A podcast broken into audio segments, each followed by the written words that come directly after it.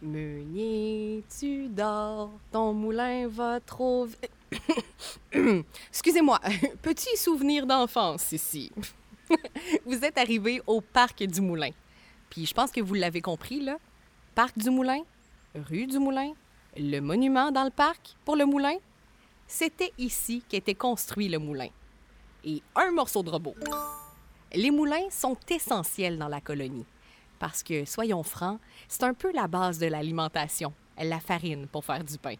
C'est tellement la base que les seigneurs se doivent d'avoir un moulin sur leur seigneurie pour s'assurer que les censitaires qui l'habitent puissent faire moudre leurs grains. Mais en même temps, sont obligés d'aller à ce moulin-là. Ils n'ont pas le droit d'aller à celui du seigneur d'à côté, mettons. Au départ, ce sont des moulins à vent qu'on a au Cap. Le premier moulin à eau du Cap de la Madeleine va être construit en 1714. C'est un Michel Arsenault qui a été autorisé à en construire un sur la rivière Favrelle. Bon, malheureusement, il a brûlé en 1722.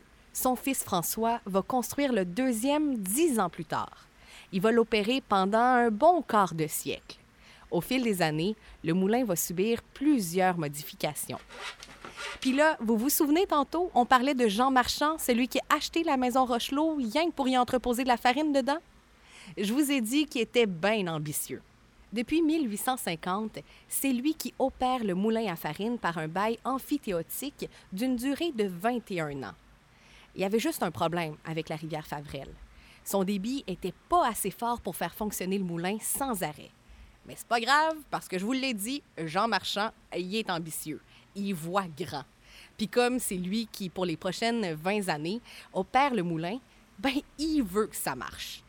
Son idée, c'est de creuser un canal qui traverse toute la seigneurie de Cap-de-la-Madeleine pour se rendre jusqu'à la rivière Champlain. Il espérait comme ça faire augmenter le débit de la rivière Favrelle, ce qui permettrait à son moulin de tourner.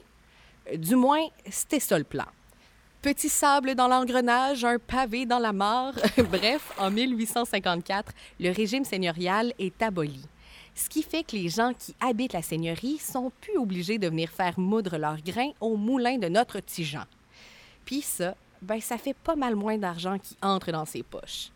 Ce qui fait que le projet du canal et de moderniser le moulin tombe à l'eau fait qu'avec les années, il va accumuler des pertes financières au point où il va être obligé de se départir de tout ça en 1871. Après ça, le moulin va continuer de faire partie du paysage du bas du Cap et il sera malheureusement démoli à l'aube de la Deuxième Guerre mondiale. Ce qui nous reste du moulin aujourd'hui, c'est sa réserve d'eau. Parce que si vous traversez le parc, vous êtes capable de voir que le niveau de l'étang à droite est pas mal plus haut que le niveau de la rivière Favrelle à gauche le barrage étant situé sous le pont. Je vous laisse soit traverser le parc, soit marcher tout le tour. Bref, on va commencer à retourner tranquillement vers notre point de départ.